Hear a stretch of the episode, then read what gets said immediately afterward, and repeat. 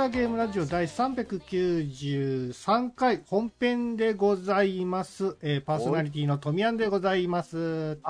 木のやすです。はい。今日はですね、特別ゲストに、えーお呼びしております。うん。えーカナルさんとルスさんでございます。どうもです。お久しぶりです。お久しぶりですよろしくお願いします。パピヨンユニオンのトーデルスでございます。あ、ごめんなさい。パピヨンユニオン言うの？忘れてた。と番組名言わねえんだって思って、ちょっと 笑ってしまいましたけど。はい。今日はね、うんはい。今日は、あの、このおっさん4人で、えー何を語るかということなんですけども、もう、おっさんが語るにはうってつけの映画があるじゃん。そうなんですよ。えー、先週ですけえですかね、えー公開されました、新仮面ライダー、えー見てきた感想ですね、えーおっさん4人がですね、語り合っていこうかなという企画でございます。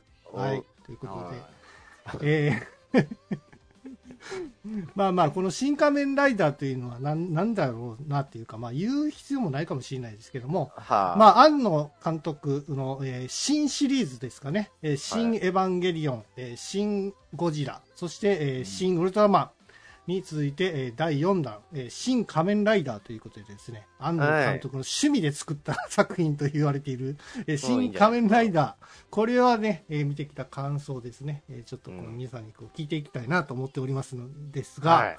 えーこれね、私、あの、2回見まして、おお。いいんじゃないですか？えそうなんですよ。2回見て、僕ね、多分ね、庵野監督の映画が好きなわけではなく、単純に仮面ライダーが好きっていう。特にもう初代仮面ライダーが大好きっていうだけで見たんだかもしれないですけども。。なるほどね。はい。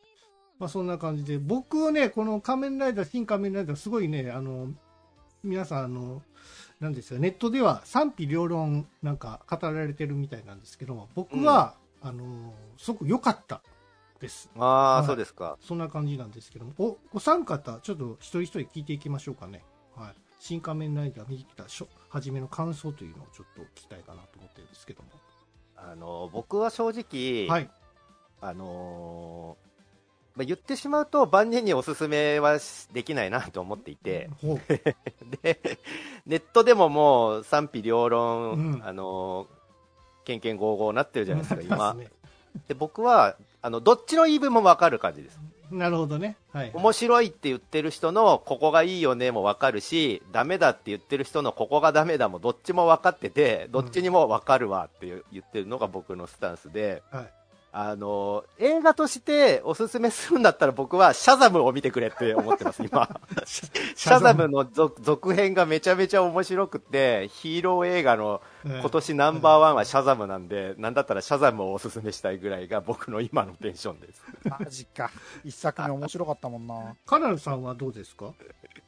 私はですね、うんもしこの作品をうん。コミケに行って、買って、自宅に帰ってみたんだとすれば、うん300点ですね。おー、なるほど。でそういうことか。映画館で見ての感想は80点ぐらいって感じです、おー、高いじゃないですか、じゃあ。めちゃくちゃ。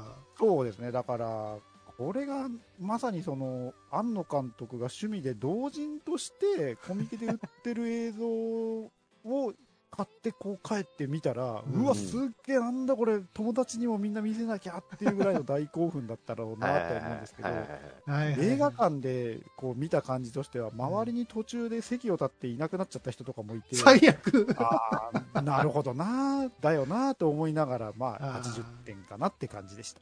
あ、昔ほら、安野さんがやってた、あの、帰ってきたウルトラマンみたいな感じ？うん、まさにそういう感じねもありますし、あそのやっぱ、題するね、何をこう、題して見に行くかっていうのにもよるのかなっていう。ールスさんはどうですか？あ、自分はすごく満足でした。大満足。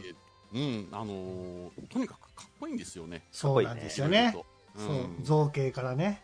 ね何からかっこいいんですけど、ただ確かに、あのー他の人におすすめするとなると、ちょっとあの、特撮だとか仮面ライダーってこういうものだよねっていうものがはいはいはい。何もない人にはちょっとおすすめしづらいかなっていう、そういうのをちょっと分かってる人向けなのかなっていう、ね。うんはい、感じがしました。やっぱりこう、前知識というか、仮面ライダー知ってた方がなおかつ面白いし、しかもこう平成というよりもその昭和のもう本当に昔の仮面ライダーを知ってるたらなお面白く感じるんじゃないかと思ってるんですよね僕は、うん。うんそうだから本当にね初代仮面ライダーが大好きな人は本当にこの作品は200%面白いって感じますね。なんか、あのー僕もやっぱり、オタクの作った映画だなっていうのはすげえ感じてて、やっぱ原点を大事にしてるじゃないですか。そうそそうの、ね、まあ、あの、本人もそのノスタルジーの部分を大事にしたいうん。みたいなこと言ってたから、あの、パッと見映画として、あの、ちょっと画面が暗すぎて何やってんだかわかんないよとか、動きが見えないよみたいなところも、はい。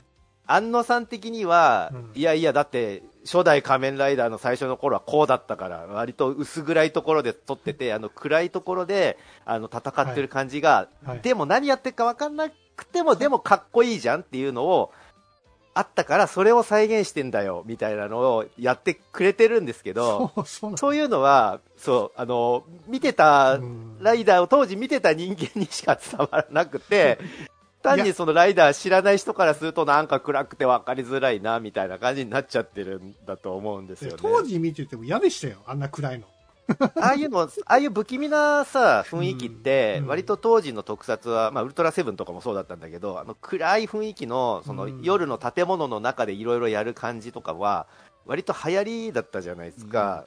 まああの特撮としてそう。ね怪人っていう名前もそうやし恐怖雲男とかね、そうそうそう。今日なんかそういうサスペンスというかねホラー系要素がちょっとホラーの要素素が入ってはいはい。てはいはい、で、なんか子供があまりにも怖がりすぎるみたいなことで、途中からあの、若干方向転換して、まあね。あの、ちゃんと明るいね、おお日様の下で戦うライダーにだんだんなっていったわけなんですけど、まあ2号ライダーがねそういう性格的には明るいいそうそうそうそう。ね感じだったとね。当初はあまりにも暗すぎたってことで、まあ路線転換いやして、でも暗いのが好きだったんですよ安野君は。わかるわ、わかるよ。うん。だから、そういうことだと思うんです。ね。うん。だでも映像的になんかほらやっぱ暗すぎてわからないっていうのはちょっと欠点やと思いますよ。そ れをえ映画としてどうなのっていうのが、まあ、まさにそういうところですよね。いや、僕はね、手放しでね、すごくいいなとは言った、言ったけども、やっぱりはい欠点はありました。うん。はい。特にね、あの CG パート。あれはひどい。か CG は、僕、うんあの、まずい一番、あの、CG ダセえなって思ってて。あの僕ねいやいいところもあるんですよ。あのサイクロン号の変形のシーンとかまあね。変形あの変身するシーンサイクロン号に乗ったまま、はいはい。あの立ち上がって変身するはいはいはい壁を受けてね変身するシーンとかかっこいいなとは思うんだけど、う。んなんかまあ予算のせいなのかあえてチープにしてんのか割となんだろうな例えばあのままあ、トラックが爆発するシーンとかも若干あれだったんですけど こコウモリオーグがパタパタ飛んでるとことかあれはうざかあれ。ギャグでやってんのかなってちょっと思うあのあえて当時のチープさを出してんのかなってちょっと思うぐらいの CG ちょっとあれだなって思っててあとはあの1号ライダーと2号ライダーが空中であのドラゴンボールみたいにバチバチ戦うシーンとかも ちょっとしんどいかなって思っててきつかった。なんか要所要所でその CG のちょっとあのあれですよね。ダメなところがちょっと感じられたかなとは思ってますかね。いや、あ多分それ。の、辺わざとなのかなっていう。そうそうそうわざとなのかなって気も確かにしてあるよね、だからてその特撮感？そうそう意図的にコマ抜いたりもしてましたうんそうそう。いや、あの、八女との戦闘シーンとかあれめっちゃかっこいいなと思ったんですよかよっ。たね、うん、あれこそなんか安野さんがやりたかったことやなと思ってたんやけど、うんそのさっきの工場のあの、ドラゴンボールバトルとかは、なんやこの予算のなさみたいな感じだったんやけど、うんその安野さんのドキュメンタリー NHK でやってた、その番組があって、うんほとんどなんか本、本来は、その縦、縦でさ、あアクションパートはやるはずやって、ちゃんと撮ってたらしいですよね。で、それをなしにして CG にしたから、予算も期間もなかったから、あの程度のクオリティになったんじゃないかってことなんですよ。なるほど、うん。だから、もっと予算と期間があったら、もっとええもん作れたんちゃいます ?CG でやればね。まあ、それ言ってたら、まあ、キリはないっちゃキリないんですけど、まあね。うん。まあ、実際ね、撮り直しがすげえ多かったって言ってたから、あそうね。のパンフレットのその今回の撮影で演者さんたちが語ってるのも口々に撮影が大変だったってみんな言ってて リテイクがとにかく多かったとお OK 出された後もそれが使われなかったりとかもう一回撮り直しさせてくださいみたいなのがすげえ多くて、まあ、とにかく疲れたってもうみんな言ってんの。愛が強すぎるんだよね。もうね安野さん相当やらかしてると思うんですよね、うん。そいのやーやばいよ。あんまりうまく説明しない人だから、ね。説明しないでとにかくリテイクでもっとこうあああしてくれこうしてくれみたいなのを、うん。その意思伝えずにやらしてるからうんうん。なんか演者さんもだんだん疲弊していくんだと思うんですよね、まあ、どどうせまた撮り直しでしょみたいなテンションに、ね。最終的に池松さんとかもなってったらしいからとにかくあれうん。あれですよね、多分自分の想像以上のものが出てきてほしくて、そのはいはいはい想像想像以上のものが欲しいから、うん。その説明もできないっていう。なあなるほどね、うん。コンテ書けやみたいな感じやんか。う。ん。お前書けるやろみたいな。そのコンテすらも嫌なんじゃないですかね、あのうん縦のシーンとかさ、なんかその予定調はもうやめてくれみたいなこと言ってたらしいじゃないですか、本気でやってくれみたいな、そのいや、あれはね、いや、あれはね、わかるよ。だって、今の平成、平成じゃないか。令和のあの、仮面ライダー見て、まあ、平成もそうなんですけど、やっぱり予定調和のアクションなんですよ。うん、だそれが嫌なんでしょ。それをやりたくなくね、て、藤岡弘だからさ。うーん。そう、藤岡弘だからさ。本郷武史は藤岡弘だからさっていうことだと思うんだけどな、なんか。うなんかね、その、本気度がないんですよね。やっぱりこう、パンチ振ったらこう避けて、みたいな感じが見透かされてる動きが嫌だったんじゃないですかね。それを、うんだからもう全部その、あのー台本とかもうなしにして、全部本気で殴り合いしてくれみたいなことを言い出したから、さすがにそれだけ演者さんが怪我しちゃうからって言って止められたらしいんだけど、これ、ネタバレで、あ、ごめんなさいね。この話全部ネタバレな？あ、あの、今回はネタバレなしにはもう語れないんで、すいません、ここから今まで聞いちゃった人はあれですけど、ネタバレありで。てか、そもそも公式がもう早めにネタバレしちゃってるから、そうね。一週間ぐらいでもうなんか、仮面ライダーゼロ号の話とかしちゃってたから、もういいんだって思って、もうネタバレありでいきますね、今回はね。はいはい。いや、あの、雲男編みたいな感じで、もうテレビで流れてるみたいじゃないですか。あ、雲男編今やってますよ、ちょうど。あ、本当？雲男編はなんかちゃんとできてるんですよ。で、これは CG 使ってないし、ちゃんと縦も使っ、や、縦でやってるじゃないですか。アクションは、全部。うんうんうんだからそれで皆さん、皆さんなんかいいいいって言ってるんやけど、その後なんですよね。1号ラ、2号ライダーの対決シーンとかさ、なんかあの、なんかあの、何やったっけ、あの、は、あの、ハサミ持った女の人が、なんかわけわからんアクションしてるやつ。ハサミ？サソリオーグ？あ、長澤まさみだ。長澤まさみ。あれ、はい初め長澤まさみだと思わんかったわ、あれ。何やこのぶっ細工な姉ちゃんみたいな思ってないけど、長澤まさみって聞いたけど、びっくりしましたけど長澤まさ。みですよとか、あと、コウモリ男のなんかの変な CG とか、あれとか見るとね、やっぱり全然なんかコウモリ男のなんかこう、アクションとかシーンとか全然活かされてないな、みたいな、後半。で、最後のなんかあの、ゼロ号とのなぐったぐたのなんか泥仕合みたいな感じで終わってるじゃないですか。あれはシナリオ的にも泥仕合をするシーンだから、まあ、しゃあないっちゃしゃあないのかなと思うけど。そう、なんかもう本当に疲れたか、疲れた感を出し、出してるのはいいんだけど、本当に演者疲れてるみたいな感じだったよね。そう、だから多分あれはガチで疲れてたんだと思いますよ。でしょうね。撮り直し何回もさせて、こいつら改造改造されてる割にはそんな、なんか生身臭いくないかみたいな。うん。だからほら、あの、エエネルギーをどんどん使い切ってしまうと、プあのプラーナがなくなっちゃうと、ああなるってことですよ、改造人そう間もねですか、終盤が。うんはい。リアルです、リアル。本物感ってやつですそう。そうそう。だからそのアクションシーン、その、その、何？人間同士のこのファイトをさ、楽しもうとも、いし見見ようと思ってる人はちょっと最高、中盤から後半にかけてはちょっと残念かなっていう感じですかね。うんうーん。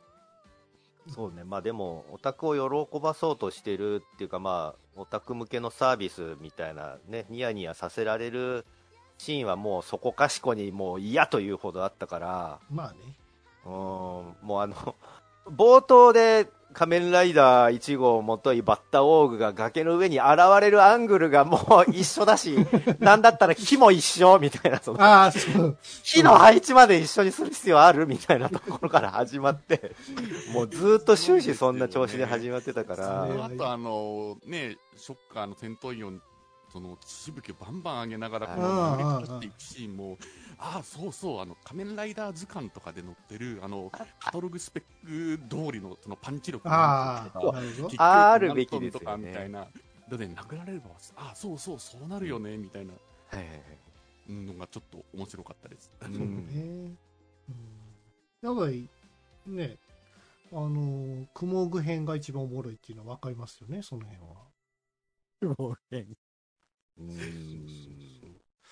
でもね、僕、あの、な今回ヒロイン役の、えっ、と、何やったっけ、えー、浜辺美波さんでしたっけ？リコ役の方なんですけども、はい。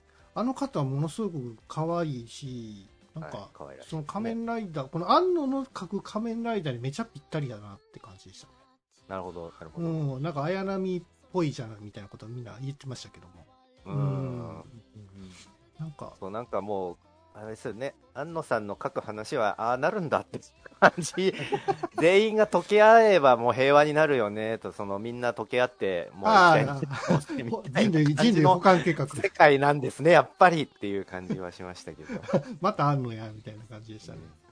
ショッカーね、なんかその、本当ゼーレみたいなそうね。目的で、なんか悪の、こう、秘密結社感というか、ほら、うんショッカーの連中とかって、うんなんかこう、核爆弾とかですね、東京なんかね、とか、すげえそういうこう、まさに悪い奴らうん。な感じが、ちょっとやっぱりこの新仮面ではなんか、カルト集団みたいな、うん。うん、なんかこう、悪いやつと戦ってるっていうよりは、なんかこう、人の平和のそういう溶け合ってみたいな人類保管計画をやるカルト教団との戦いみたいな感じになっちゃってるところは、若干自分の中ではこう、正義の味方との相手としては、うん、どうかなっていうのはちょっとありましたね。なるほど、なるほど。うん割とどっちも各々の正義でまあそうです 動いねて。るみたいな感じですもんね。まあ、その、今回その、なんだっけ、緑川瑠璃瑠璃子じゃなくて、緑川博士の、えっ、と、子供、お兄さんか、瑠璃子の、はいはい。お兄さんのその人類保管計画がラスボスみたいな感じだったんですけど、ね。一郎、一郎。あ一郎ね。一郎ってネーミングももうオタクくせえなって思うんですけど、いろいろ匂わせてて。それ他にもなんかあの八王宮とかさコウモリ王宮とかいっぱい王宮系の幹部がいましたけど幹部ごとにその趣旨が違ってるんですよね、その支配のやり方が、うん。そうそう。だからショッカーっていうのはもともと大きなコンピューターであって、うん。そのその以外のその配下の部下たちは何やってもいいみたいな。うん。そうメッセージ性はある程度そのお前たちには任せるから世界征服するのしようが何しようが何勝手にやれみたいな感じだったじゃないですか。はいはいはい。そうそうそうそうだからまあの、うん今回、その新仮面ライダー最後で終わりましたけども、これ、全然まだショッカー自体はまだ残ってるんで、ね、あのサボテグレオンが今度出てきたから、あの2号たやっつけてくれみたいなこと言ってたじゃないですか。サボテグレオンかな。なんかコブラ新たなあ、コブラオーグか、出てきたから、はい、やっつけてくれみたいな。だから続けていくって感じにはなってるみたいですけどね。うんあの名前だけちょろっと出てきたけど、あの死神一派みたいなのがまだ残っていて、その死神一派側の、えっ、と、コブラオーグがまだ現れて観測されたから、みたいな感じで最後ね、あの、2号ライダーが去っていく。あの、ヘルメットに01プラス02って書いてあるのがめっちゃかっこいいですけど。そうそうそう。2号ライダー今回良かったっていうのはわかるな。うん。あれ、ううんん。やっぱり本郷武あの、ネクラ、陰キャキャラと対照的じゃないですか。一文字入ると。ちいかわみたいになっとったやんけ、本郷武史がずっとプルプルしてて。ねえ。なんか見た目がさ、うんあの、最初に映画見に行く前にビジュアルこう発表された時に、うん本当になんかノリダーに見えちゃああ、ああ、はいはいはい。うん池松くんね。うん、だから自分、もうノリダ超直撃世代で、わかります。そう学校であれを見ていかないとその、ね、友達からはぶられるぐらいに流行ってて、えーめちゃんこ見てたんで、うん。もうパッと見、あ何これ、仮面の、新仮面ノリダーかなんかなのかなって 思っちゃったのが、どうしてもこう影がチラチラチラチラ映画見てるときにね、背ちっちゃいからね、江本くんと比べたらね。ううんん。そう、背背丈がちょっと違うんだよね。うん。そうそう。で、プルプルしてるからね。うん。なんかちょっと見た目、木りたけ感がすごいはいはいはいはい。で、本郷武史は優しすぎるってみんな、みんなに言われて。でも本郷武史ってさ、その、なんか自分は強くなりたいからとかって言ってたじゃないですか。なんか、あのー、ショッカーに、は、なんか、さらわれたんだよね、あれ、確か。なんかね、うん自分から進んでいったのかなと思ってたいや、さらわれてますね。完全にさらわれて、なんか改造されてって感じじゃないですか。そうそう。バイクで走ってるところを、あの、網タイツのお姉さん集団にさらわれたんですよ。ああ、うんもちろんテレビシリーズはそうなんですけど。あ、いやいやいやいや、シン、シンもそうですよシ。ああ、シンも回想シーンで一部出てきましたけどね。シンもちゃんと、うん、網タイツのお姉さんが。網タイツのお姉さんの役で出てますって人があのいたからツイッターで、あ、あの人かって思ってフォローしたけど。だから、本郷武史のなんかこう動、動機はまああったにしても、ちょっと深掘り感がなかったなって感じ？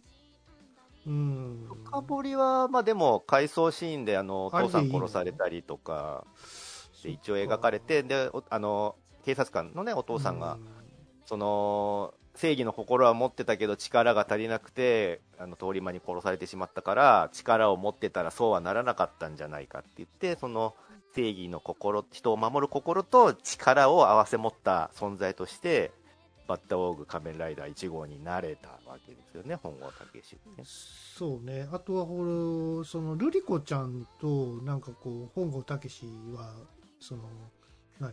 お前らやったのかって一郎が言ってたじゃないですか。寝たのか、うん。みたいな。いや、うん。僕たちは、なんか、純愛でもなく、なんだ、な何かだ、みたいな言ってたじゃないですか。そうそうそう、なんかね、なんか、あの、そういう関係、男女の関係ではなく、うん。あの、ね、共に志を同じくする仲間だみたいなことを言う、ね、おにお兄ちゃんだから聞いたのかなってちょっと思いましたけど。あ、う。そういうことか。俺なんであのセリフ出てくるのかなと思ってて。お兄ちゃん、そこやっぱ気にすんのかな、お兄ちゃんとしてってちょっと思いました。ああ、そうか。なるほどね。うん、なんか、寝たのかってなんでそのセリフ出るんやろうなと。うん。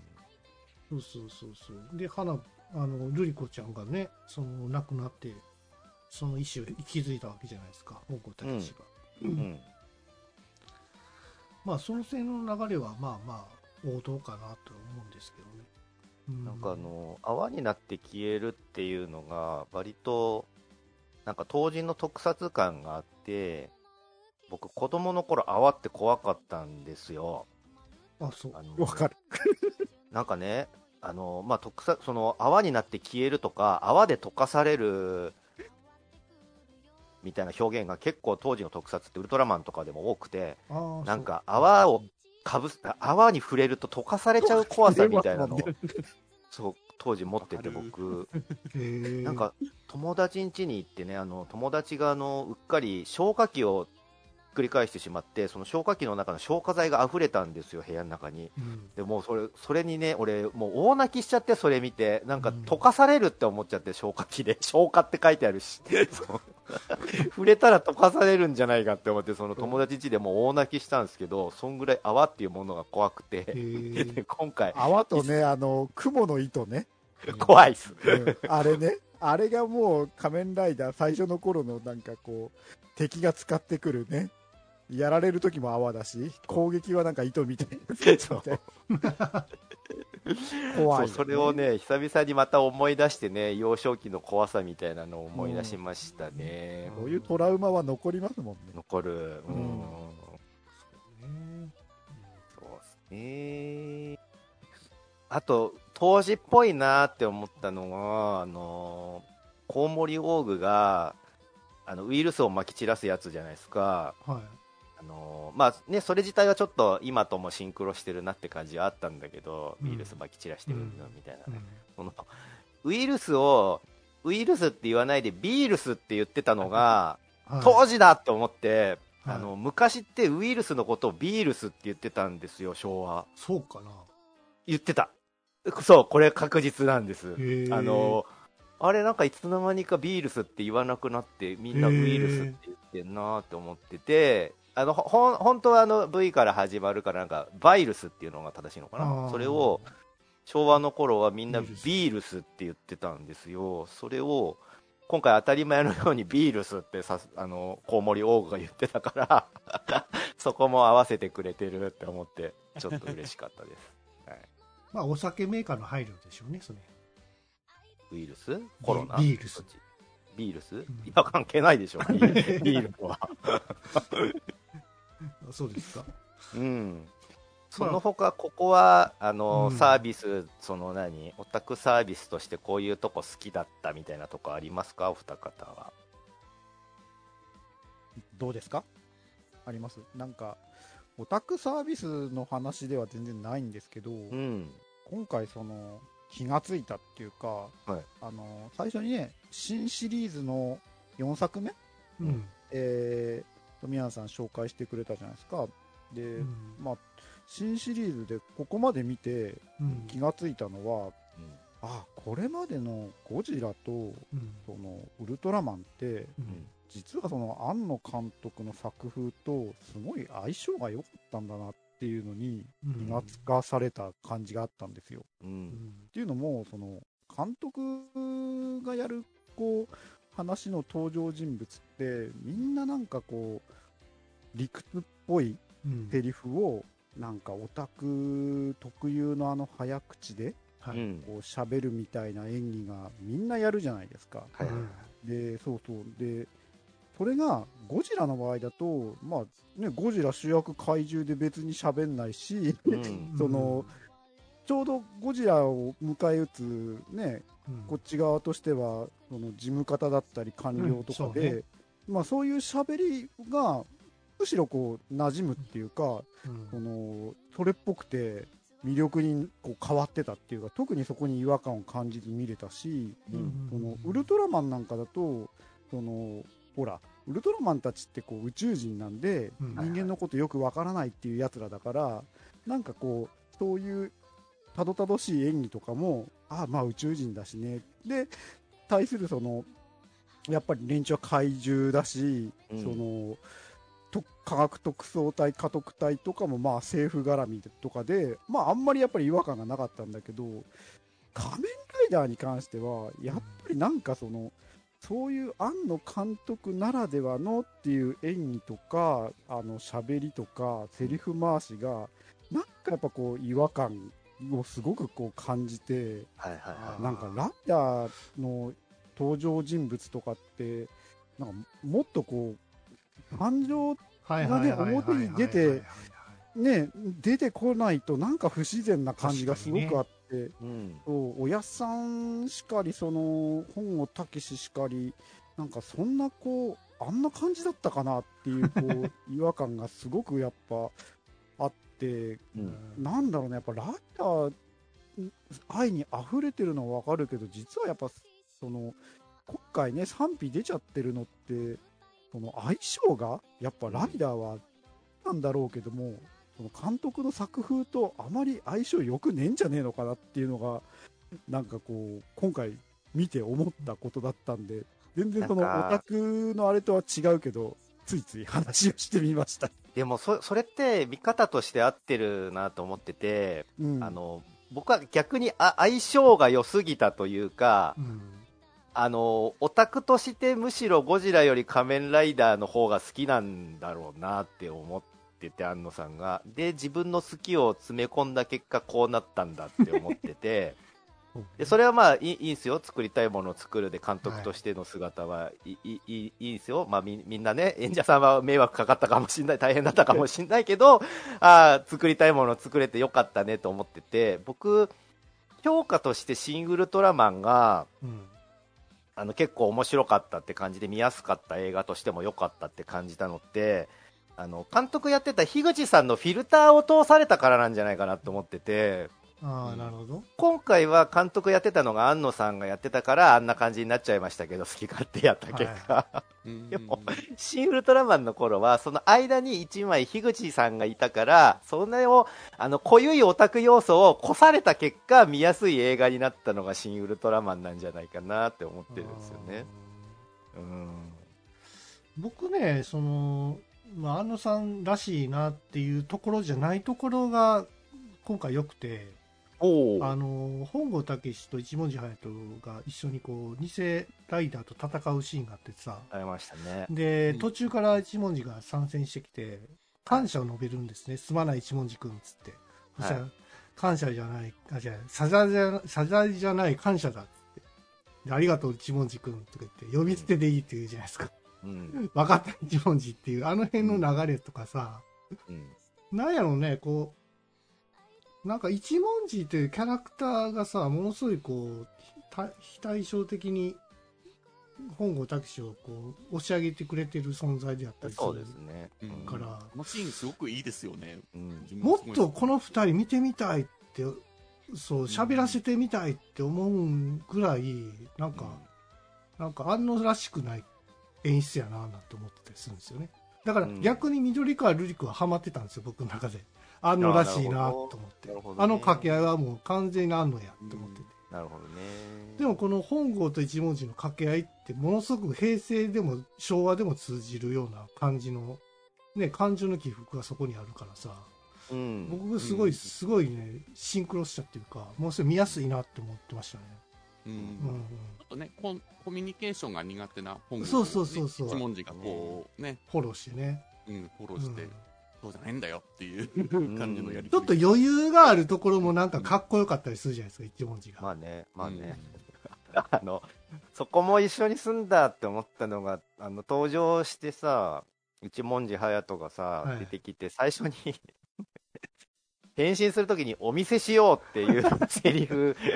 いや言ってたけど確かに、うん原作はね。あの2号ライダー。はい言ってたけど、普通さ、うんお見せしようって言わないじゃん現代人 まあま まあそういうところもなんかもうオタクとして好きなんだねライダーがって思ってうんうん面白かったですあ、ね切り札はないのかっつって。いや、実は、みたいな。早く言えっていうう、んあの流れとかも結構笑いましたけどね。はいはいはいそう。なんか、えーもういいんですよね、一文字役。役というか、あのセリフがね、生きてきた、生きてくるんですよね。ドラマの中では。うんうん。ルドさんなんかここ好きみたいなパートありますか？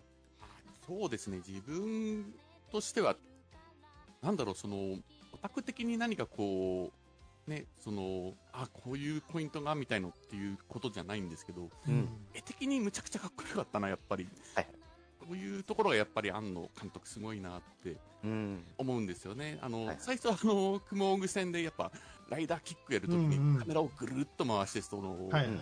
うん。ね、ライダーキックかますシーンとか、はいはいはいやっぱあの、あの、やすさんもおっしゃってましたけど、あの、サイクロン号が変形して、この空を飛び上がっていくるシーンとか、あとあの、本郷がね、その、ちょっと、泣くシーンで、あの、なんて言うんですかね、あの、水没してはいないのかなっていう、その、水の中にこう、電線、電信柱みたいなのがこう、立ってる、ああのロケーション何なんですかね、あの、エヴァンゲリオンとかでも、なんか見たような既視感が。あーはいはいはい。はいはい。あの、ああいう、その、ロケーション、すごいな、みたいな。そうね。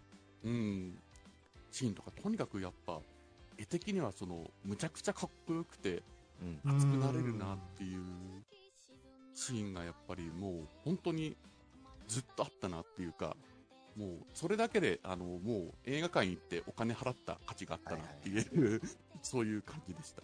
あーうんなんかもうロロケーションもかなり力入れてるらしいですもんね今回ねそうですあ、ね。やっぱりそうなんですよね。なんかあの、うん大工場とか、はいはいあ、こういうところ、どこなんだろう、ここ、みたいなの。なんかさ富士山綺麗に見せてるんだね。うんうん そう。はいはいそう、サイクロン爆走するとこちゃんと富士山パーンって映るんですよ。で、1号ライダーと2号ライダーがさ、会うところも富士山が後ろにね、はいバックにバーンって流れてて、うん。まあ、富士山はなかなかこう、富士山というか山が象徴してるシーンがいっぱいあるからね、山、あうん。の、ライダーとかさ。うん。うん。あと、そう、ルリ子とね、あの、本郷武史が、こう、路線路でこう、ね、し出会うとこ、出会うというかね、会話するところもそうだったし、うん。左右対称ってなんかすごいうまい作り方してるなって感じですかね。はいはいはい。うん。そう。なんかその賛否両論だったっていう話でね、見終わった後、感想とかこう YouTube とかいろいろ Twitter とかで見てたら、うんなんかやっぱ100点満点って言ってる人もいれば、0点だって言ってる人もいて、うんいますね。そのいますね0点だって言ってる人の、その唯一見どころがそういう綺麗な景色しかなかった。あ そこうんそこはあれなんだ、やっぱみんな綺麗だなっていう評価なんだなっていう。それ以外はもうケチョンケチョンにけなしてて、なるほどね。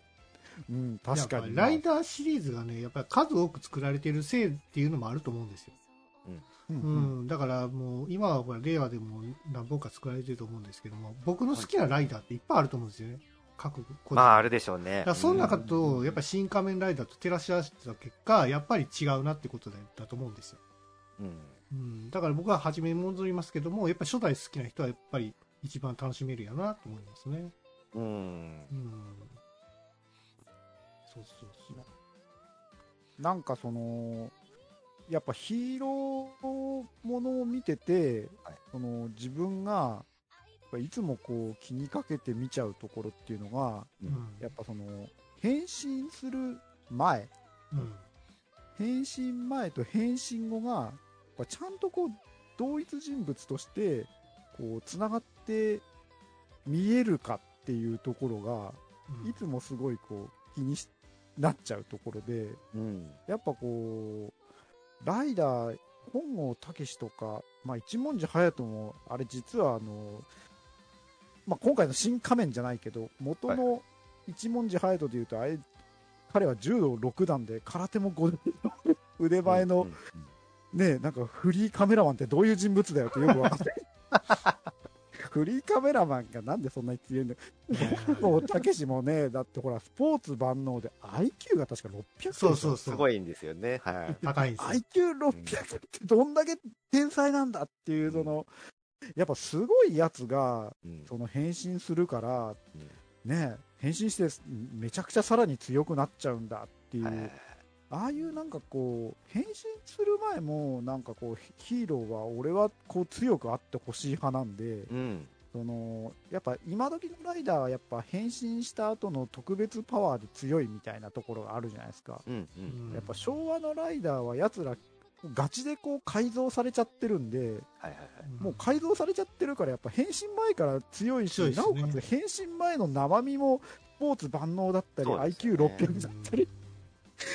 だからそういうところで言うと、なんか今回、こうね、安さんも言ってたけど、プルプルプルプルなんかちいかわみたいな感じで、なんか、なんだよ、なんかこれ変身前からちょっとこうヒーロー前としたところはないんかいっていうところはちょっとこう、なんだろう、憧れのヒーロー像としては、こう、まあね、苦悩を描くっていう点ではすごいうん。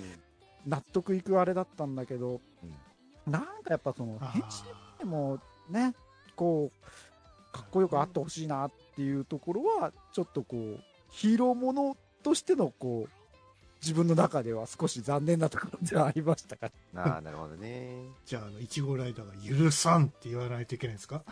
そうですよ、そうですよ。許さんですよ。許さんかですよ。ギリギリギリギリっつって。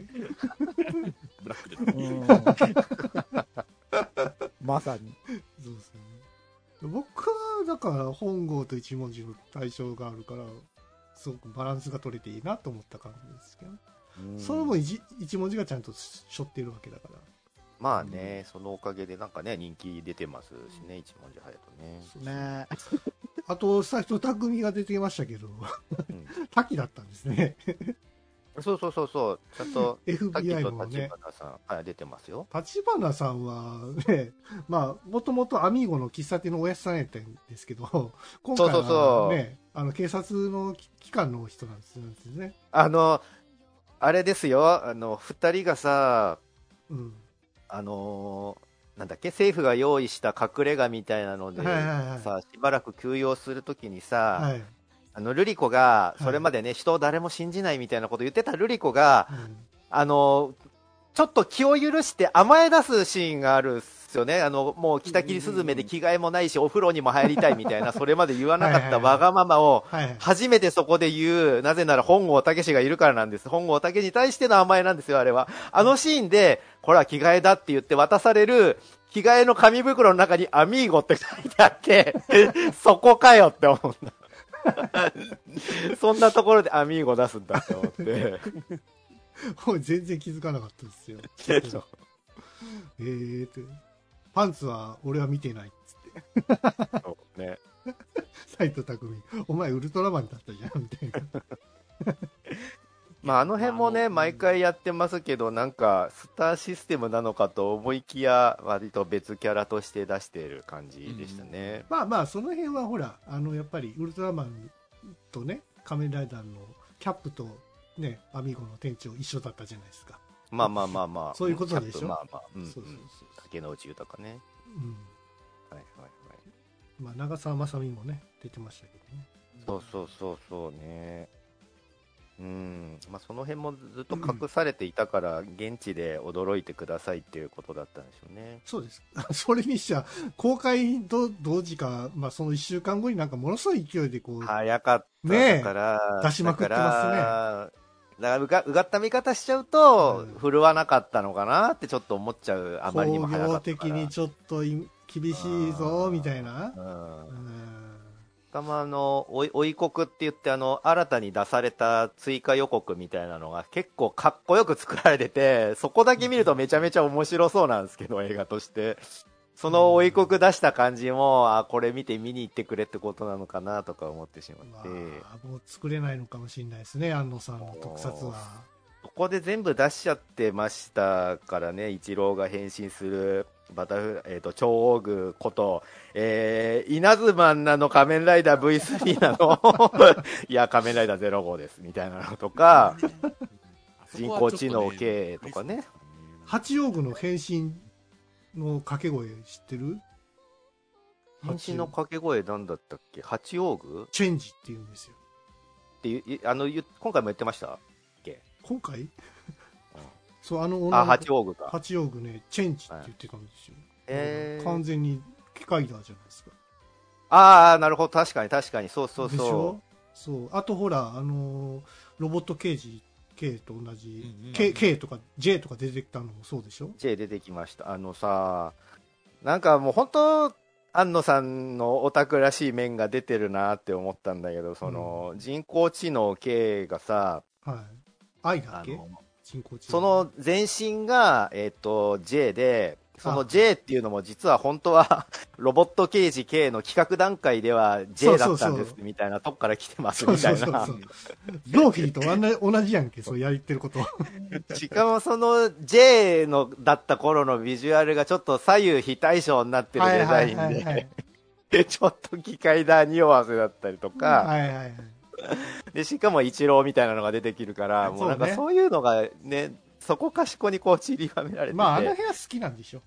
確かにその辺を拾うのは、めちゃめちゃ面白いんですよ。大好きなんですけど。うんうん、そうですよね。なんか、うん愛と J みたいなね。一郎と自分そうそうそう感じですもんね。なんかそう、なんかその、あその、コンピューターのサーバーに書いてある番号が仮面ライダーが放送開始になった年,、年月日ですとか、そういうネタをいろいろ調べて拾ってくるのめちゃめちゃ楽しいんですけど、オタクとしてはいや。あれ、多分本人も好きなんでしょ。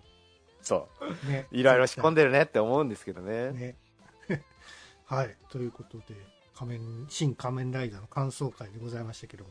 うん。えー来週はですね、えー、ぐだぐだゲームラジオにいただいた新仮面ライダーの感想、皆さんからの感想をですね、えー聞かせていただいて、で、はいはい僕らでちょっと喋っていこうかなということになっておりますので、はい。うん来週もご期待ください。ということで、えー、ぐだぐだゲームラジオ第393回新仮面ライダー会でございました。はい。